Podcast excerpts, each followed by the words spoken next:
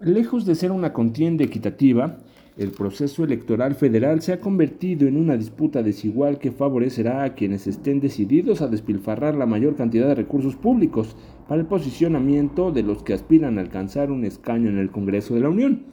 Si bien no están imposibilitados para desempeñar un cargo y participar al mismo tiempo en el proceso interno en busca de una candidatura,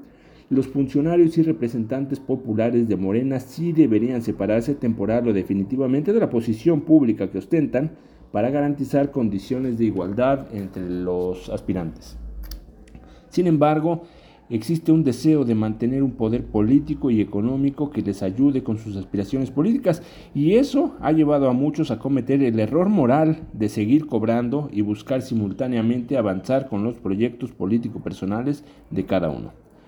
En esas condiciones se encuentran los senadores tlaxcaltecas Ana Lilia Rivera y José Antonio Álvarez Lima, quienes buscan la candidatura de Morena para su reelección en la Cámara Alta del Congreso de la Unión. Dulce María Silva también se niega a dejar la Cámara de Diputados, pero además mantiene una abierta promoción de su imagen en espacios abiertos para alcanzar la nominación de Morena al Senado de la República.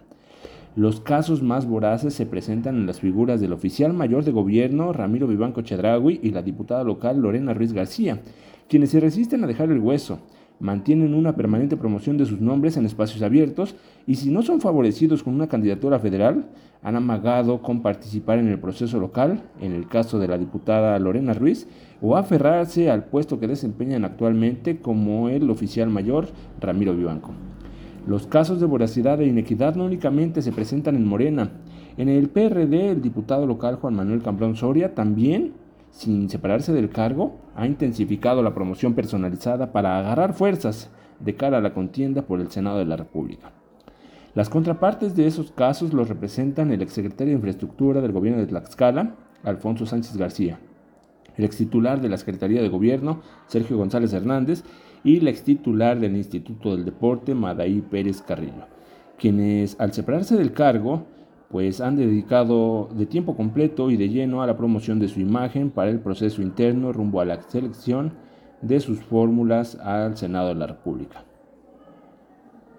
Por otra parte, lejos de ayudar a Xochitl Gálvez en Tlaxcala, el PRI, PAN y PRD se han empecinado en desgastar la relación que afectará únicamente a la aspirante presidencial. Alejandro Moreno Cárdenas, el líder del PRI nacional, comenzó, sabrá Dios con qué fin, con una estrategia para generar desestabilidad y confusión entre los periodistas al afirmar que sí hay un convenio de coalición para la elección del Senado de la República. Tanto en el terreno federal como en el local, el Sol Azteca ya se había pronunciado en contra de la alianza y anunció que competirían solos en las elecciones del 2024, excepto la de la presidencia de la República. Sin embargo, Alito señaló que Tlaxcala es uno de los 30 estados donde sí se concretó una alianza y que el PRD ocuparía la segunda fórmula con un varón. En este caso sería Juan Manuel Cambrón. Sin embargo, la versión ya fue desmentida por los perredistas y eso provocará en el Estado un ambiente de hostilidad entre los partidos y la militancia de los partidos que forman parte del Frente Amplio por México en la elección presidencial.